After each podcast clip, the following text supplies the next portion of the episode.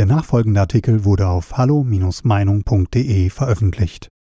Tag der deutschen Einheit von Matthias Matusek. Den Tag der deutschen Einheit feiere ich besonders gerne, denn er hat mir die Liebe meines Lebens geschenkt.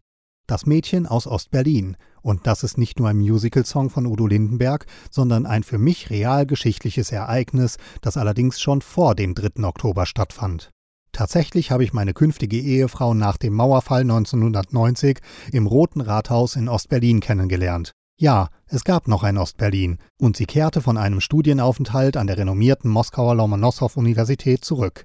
Wir haben uns dann schnell nach New York verabschiedet, wo ich Korrespondent für den Spiegel wurde, also hinaus auf neutralen Boden, weil die beiden Deutschlands damals noch nicht so genau wussten, ob sie sich umarmen oder an die Kehle wollten und wir hatten den Eindruck, dass man sich draußen für uns mehr freute, als wir es in Deutschland taten.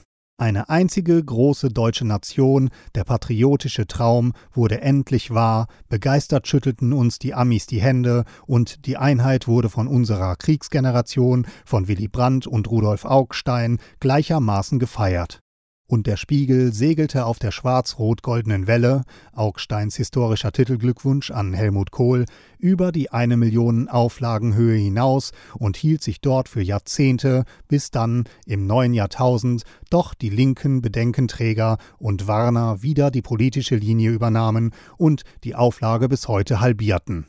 Nun darf ich verraten, unsere Ehe hat gehalten, die der beiden Deutschlands leider nicht. Einst war es die CDU unter Kohl, die die Trauung vollzog. Die meisten ostdeutschen Ministerpräsidenten, Vogel, Biedenkopf, Späth und so weiter, waren christdemokratisch. Doch es war dann die CDU unter Merkel, die auch die Scheidungsformalitäten klarmachte, eine modernisierte, linke, antipatriotische Partei, die vor den Ostdeutschen warnte, die dort in Dresden auf die Straße gingen und vor einer Kapitulation vor den islamistischen Migrantenströmen warnten, also vor denen da unten, die Hass in ihren Herzen tragen. Merkel. Seither galt der Osten für die westlichen Salons als Dunkeldeutschland, Gauck, ein regelrechter Kulturkrieg entbrannte und nach dem jetzigen Stand der Sorgerechtsverhandlungen, den Ergebnissen der Bundestagswahl, sieht es so aus, als sei die CDU als Erziehungsberechtigter für den Osten vollständig abgemeldet. Die Wähler haben ihr das Sorgerecht buchstäblich aus der Hand geschlagen. Wie auch anders. Was sollen sie mit einer Partei anfangen, die plötzlich nichts mehr von Nation oder Vaterland hören will, mit einer Vorsitzenden, die ihrem Generalsekretär die Deutschlandfahne aus der Hand schlägt? Ein Blick auf die Karte zeigt, keinen einzigen Wahlkreis hat die CDU im Ost geholt. Stattdessen hat sie mit ihren Verneigungen nach links die übelsten Gespenster der diktatorischen DDR-Vergangenheit wachgeküsst. Ja, sie hat in Gestalt ihrer Vorsitzenden, einstigen FDJ-Sekretärin Angela Merkel, eine mehr oder weniger gelehrige Schülerin des alten Herrschaftssystems etabliert, die entsprechend rücksichtslos durchregierte, nur zwei Jahre weniger als Erich Honecker. Die AfD hingegen vertritt heute jene Positionen, die damals das DDR-Regime in die Knie zwang. Stolz auf ein geeintes Deutschland, das Recht auf Meinungsfreiheit, Demonstrationsfreiheit, Bewegungsfreiheit, auch in Corona-Zeiten. So wird der Tag der deutschen Einheit, fernab von der üblichen Feierstundenverlogenheit, mit der noch im letzten Jahr vor behaupteten rechtsradikalen Gefahren gewarnt wurde, dieses Jahr als mögliche Lehrstunde wahrgenommen werden können, die der Osten dem Westen erteilt.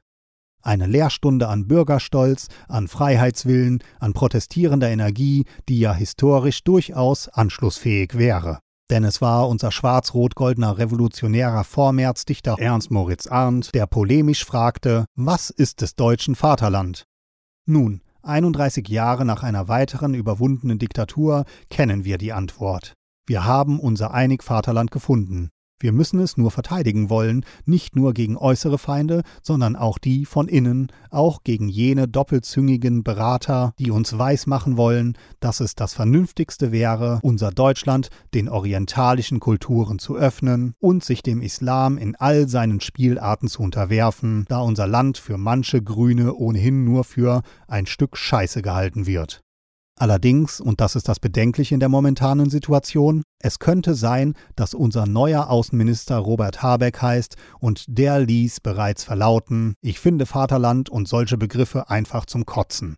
Kann ja sein, dass es, außer mir und meiner Frau, noch andere gibt, die finden, dass es einen verstörenderen Satz zum Tag der deutschen Einheit wohl nicht geben kann.